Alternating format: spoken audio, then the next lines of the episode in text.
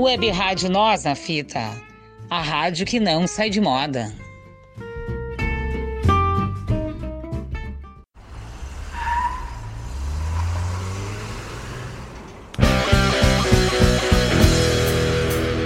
Acelera na fita. Ultrapassando todos os limites com Leonardo Sá.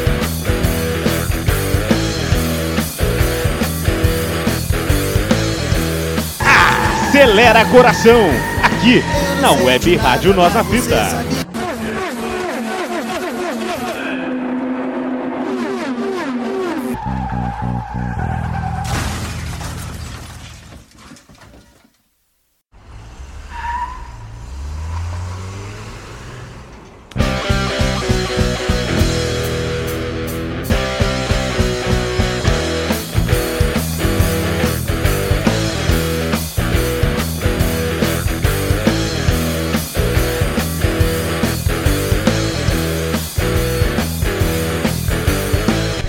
Olá, amigos da Web Rádio Nós na Fita, nossa NNF.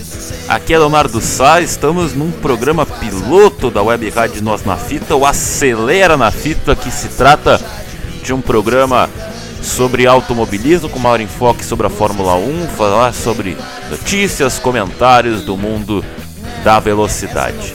A ideia do nosso programa é ter duas edições é, semanais é, a cada final de semana de corrida da Fórmula 1, né? Ou seja, temos 23 corridas nessa temporada que é a mais extensa da história da categoria. Então a intenção é fazer dois por semana, ou seja, 46 comentários, né? Para, enfim, falar sobre a temporada aqui na Web Rádio Nós na Fita.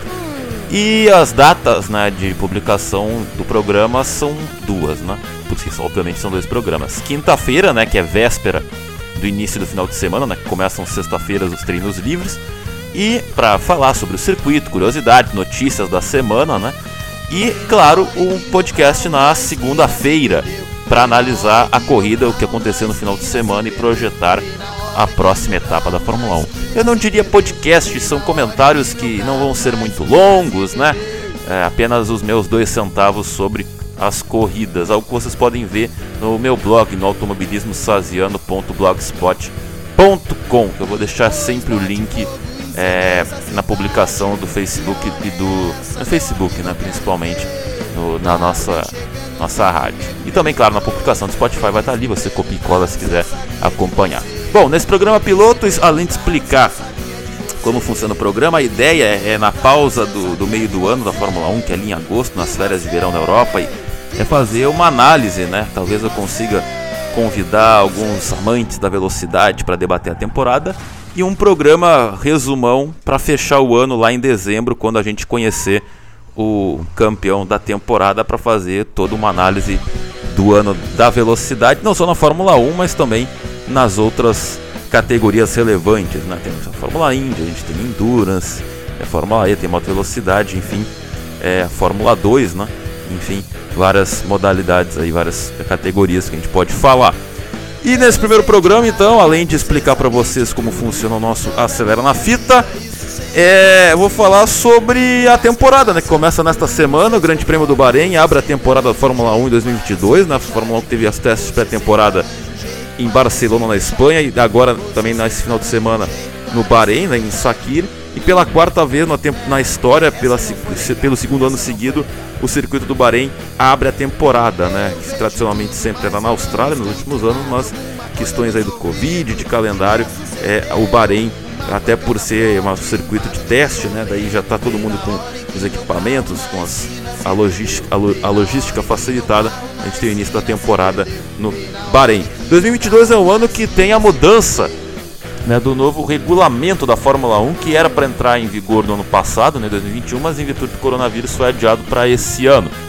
Então, o novo regulamento técnico tem uma asa dianteira maior, integrada com os, os pratos laterais, as calotas nas rodas e aletas né, cobrindo os pneus, além de refazer completamente o design da asa traseira. Outro retorno importante é o do efeito solo, né, que estava ausente da Fórmula 1 há 40 anos. O efeito solo ele consiste quando a maior parte da pressão aerodinâmica é gerada pelo assoalho do carro e não pelas asas e demais apêndices.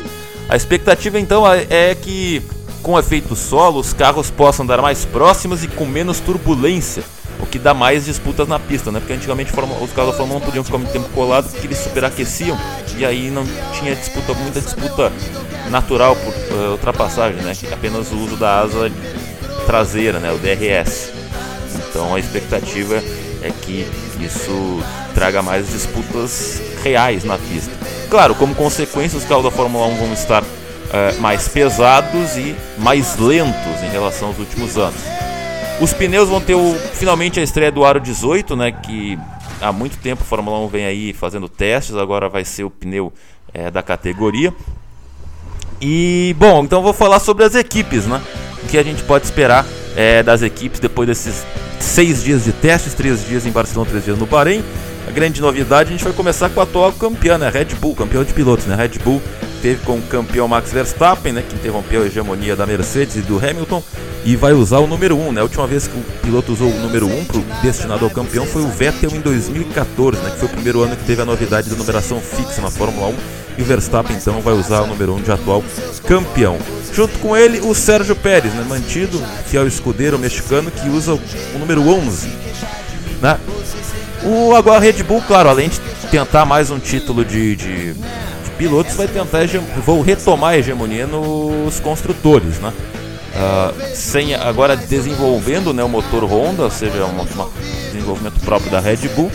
E o Max Verstappen renovou o contrato até 2028, né, nessas férias da Fórmula 1. Claro que isso aí depende, claro, dos resultados que a Red Bull vai ter nos próximos anos, mas o Max aí tá, renovou por seis temporadas, então é, é um cara que vai fazer carreira na Red Bull, um produto Red Bull, o Max Verstappen. Claro, o Max ele tem talento, tem capacidade, não à toa foi campeão, mas também precisa segurar o ímpeto, né? Porque isso também quase custou né, a briga pelo título. E o Pérez vai ser o escudeiro, né? O cara que vai ajudar o Max, ele precisa ter um pouco mais de, de regularidade para andar próximo da Red Bull e fazer pontos importantes para competir contra as Mercedes. Falando nas Mercedes, as Mercedes voltam a ter o carro prateado depois de dois anos usando o carro preto, naquela questão anti-racismo. A Mercedes usou aí um carro sem os sidepods, né? A ausência de sidepods, uma grande revolução aerodinâmica, muita polêmica, mas é um carro legal e aí a gente tem expectativa de é, ver como que a Mercedes vem para esse novo regulamento. A Mercedes que é a atual octa campeã de construtores e perdeu o título de piloto no ano passado na última volta e vem aí com sangue nos olhos para retomar a hegemonia. Mercedes que continua com o Hamilton, né? O Hamilton que muita, muita fofoca, queria se aposentar depois do jeito que terminou a temporada passada, muita polêmica. A FIA vai lançar aí um, um, um relatório aí sobre a corrida de Abu Dhabi, né? O Michael Masi não é mais diretor de corridas. É, vão ser aí um português e um alemão, que agora esqueci o nome, que vão é, revezar na direção de prova nas corridas da Fórmula 1. E a Mercedes finalmente né, uh, acabou promovendo George Russell, que estava na Williams, como agora companheiro de equipe do Hamilton. E a expectativa, claro, da Mercedes, com sangue nos olhos, é voltar a ganhar o título de pilotos e conquistar o Enea Campeonato de Construtores nove anos seguidos. Isso nunca aconteceu na história da Fórmula 1. Já é a maior hegemonia de construtores da história, o que as flechas de prata e as flechas de preto fizeram aí. Estão fazendo desde 2014. A Ferrari, a Ferrari que está aí já chegando a quase 15 anos de jejum, a Ferrari que ficou 21 anos entre o título de 79 do do George Scheckter até o título do Schumacher, agora já está 15 anos desde o título do Kimi Raikkonen. A Ferrari que manteve Carlos Sainz e Leclerc, o Sainz que foi muito bem, inclusive fez mais pontos que o Leclerc, a grande, a grande joia da, da Ferrari. A, a, Ferrari foi muito regular né, na temporada, né? Teve a, a McLaren teve vitórias, teve pole, né, teve um, mais destaque, mas a Ferrari teve mais regularidade com dois pilotos, não à toa terminou em terceiro lugar nos construtores e agora a Ferrari tenta retomar a, o protagonismo né, depois de dois anos aí de recuperação, um ano muito ruim em 2020. O tenta dar o, o, pulo do gato com esse novo regulamento com dois pilotos que são muito regulares, né? E principalmente o Leclerc, que é um cara muito talentoso. A McLaren também manteve a dupla de pilotos, o Lando Norris e o Ricardo. O Ricardo que está com Covid, né? É, ele não participou dos testes. A McLaren chamou, fez um acordo com a Alpine para o Oscar Piastri, na pior das hipóteses, é, ser o substituto do Ricardo. O Oscar Piastri, que foi campeão da Fórmula 2 e também australiano, né? Compatriota do Ricardo. Ricardo que não, apesar de ter vencido, né? Ele que rompeu aí há quase nove, eh, oito anos, né? Sem vitórias da McLaren na Fórmula 1, foi uma vitória do Ricardo na Itália no passado. Ricardo tem uma temporada muito ruim pelo valor que ele ganha, né? E foi amplamente dominado pelo Norris, que foi muito mais regular, apesar de ter escapado a vitória na Rússia. Né? Então a McLaren também tenta continuar evoluindo para beliscar mais vitórias, se aproximar da Red Bull e da Mercedes e também retomar uma hegemonia. A McLaren que não conquista um título de construtores desde 98 e o último título de pilotos foi com o Hamilton também há 14 anos. Temos agora a Alpine, né? a antiga Renault, que também manteve a dupla de pilotos Fernando Alonso e Esteban Cole. Pode ser o último ano do Alonso, né? que depende aí de 40 anos, já depende de, de como vai estar a Alpine nesse novo regulamento. É meio difícil que a Alpine deu pulo do gato, né? O Alonso sonha com o tricampeonato, mas vai ser difícil. Então, dependendo aí do que acontecer, pode ser definitivamente o último ano do Alonso na Fórmula 1. O Ocon renovou até 2024, ou seja, o piloto que, além de ser aí irregular, é um piloto francês, o que ajuda também a, a, nessa questão das nacionalidades. E também a Alpine tenta dar o próximo passo, né? Uma equipe também é montadora, conquistou os títulos em 2000. É, agora é não é mais Renault, né? Mas é, tem ali o aporte da Renault, é, uma equipe de fábrica encostar nas outras principais equipes. A AlphaTauri, né, a equipe B da Red Bull, manteve também o Pierre Gasly, que está meio mato sem cachorro, e o jovem japonês o Yuki Tsunoda. Não Gasly porque ele não vai voltar para a Red Bull, já teve a chance dele, não vai competir com o Verstappen, e não tem espaço nas outras equipes, né? Eu até escrevi que o Gasly tinha que fazer igual o Sainz, né? picar a mula da Red Bull e assumir um novo caminho, né? Porque ficar para sempre na AlphaTauri ele não vai, ele vai perder tempo de carreira. Mas enfim, não, ele não tem para onde ir, continua na AlphaTauri. E a AlphaTauri também, né, por, a Red Bull por falta de opções manteve o Tsunoda, né, que a gente tem que lembrar que tem apenas 21 anos, mas fez uma temporada muito ruim ano passado, né? E claro, no programa Frigideira, que é o programa de piloto da Red Bull, se ele não for bem esse ano e dependendo da pontuação da superlicença dos outros pilotos da base da Red Bull, ele pode estar também se despedindo da Fórmula 1 com 21 anos, né? O Yuki Tsunoda. Então a, a AlphaTauri, né, que teve um pódio, tenta beliscar pontos ali, pontos aqui, para no top 10 e a, somar pontos também com esse motor próprio desenvolvido pela Red Bull. Aston Martin, outra equipe agora também montadora, comprada pelo pai do Stroll, tem o Vettel como protagonista, mas não teve mais a, é, o carro Mercedes B, né? Claro que tem motor Mercedes, mas é uma outra proposta e a Aston Martin fez um ano decepcionante pelo que ela gasta, né? Claro que é um primeiro ano, tem uma questão de adaptação, mas convenhamos, né? Com o Vettel, que não é mais aquele Vettel, mas enfim, tem a grife e o filho do Stroll, né? Que não é grande coisa a Aston Martin tenta aí fazer jus ao nome da montadora e justificar o investimento, mas é, tá me lembrando muito a Jaguar, inclusive pela cor do carro, né? Que é muito investimento, muita grife, muito dinheiro colocado e pouquíssimo investimento, pouquíssimo retorno, né? Vamos ver o que acontece. Mas vamos ver o que acontece. A Williams, a Williams que aí sim, né? Teve a manutenção do Latifi e o retorno de Alexander Albon para a Fórmula 1, tailandês nascido e criado na Inglaterra, né? A Red Bull fez uma força para ele voltar para a Fórmula 1 depois de ter sido queimado pela própria Red Bull. Né? Ele subiu, ele substituiu o Gasly, ficou um ano e meio e foi chutado né, para a contratação do Pérez. Ano passado ficou sem vaga, agora volta para substituir o amigo, né, o George Russell, que foi para a Mercedes.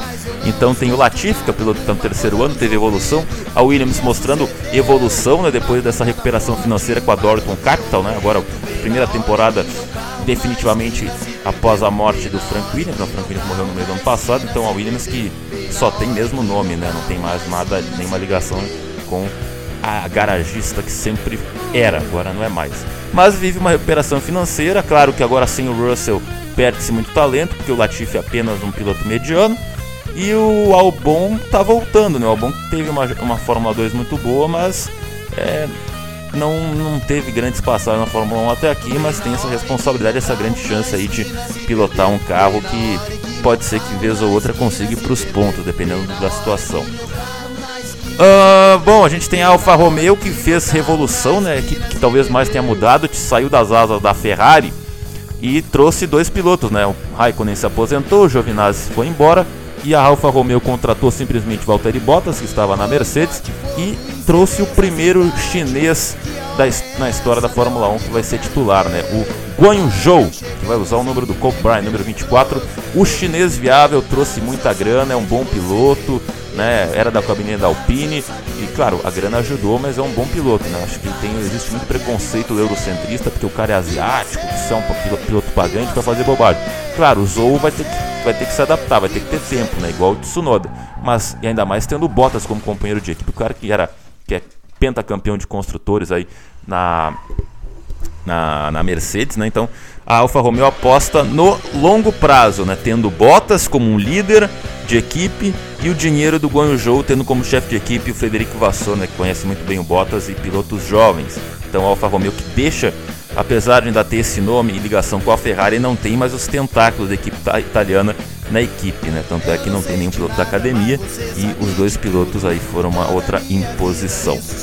E para fechar, a Haas, né? A Haas que tomou né, o centro das atenções nas últimas semanas em virtude do seu piloto, ex-piloto, não, Nikita Mazepin, russo, né? Dono da equipe, né? O pai dele era o Dmitry, patrocinador, a Ural Kali.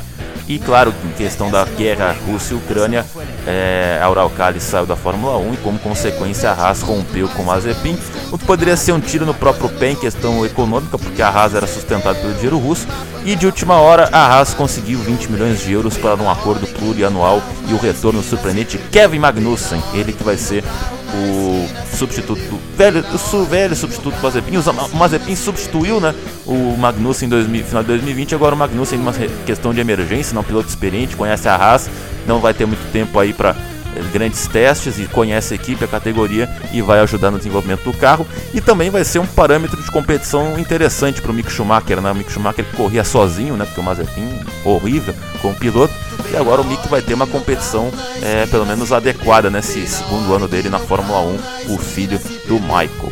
E claro, a Haas está se salvando no curto médio prazo, mas é uma grande incógnita se a Haas vai continuar na Fórmula 1 agora sem o aporte russo, né? mesmo com essa grana providencial que vai entrar do bilionário dinamarquesa que bancou o Magnussen, trouxe a Jack Jones de volta né, como patrocinador.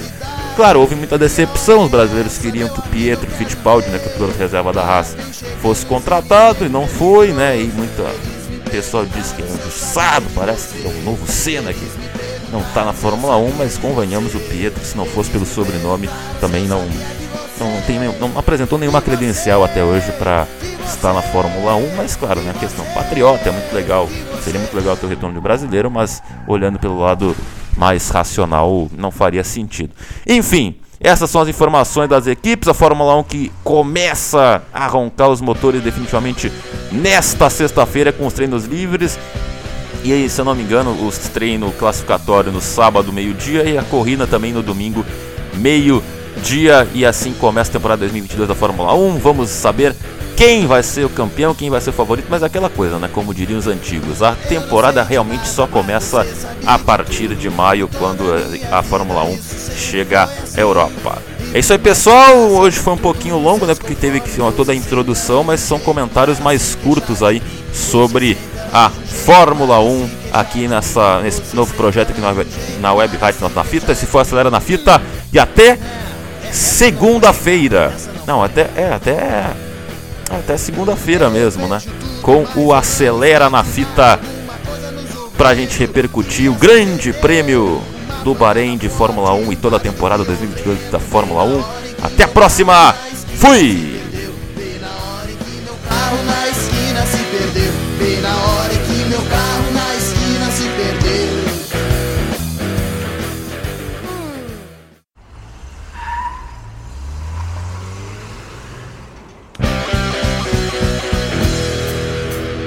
Acelera na fita. Ultrapassando todos os limites com Leonardo Sá.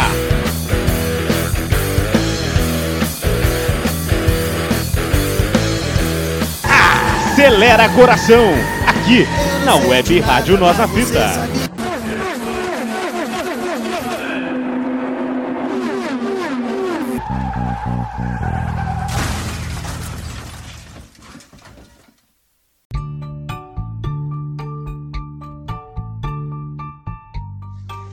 Nós na Fita, a rádio que é só poesia.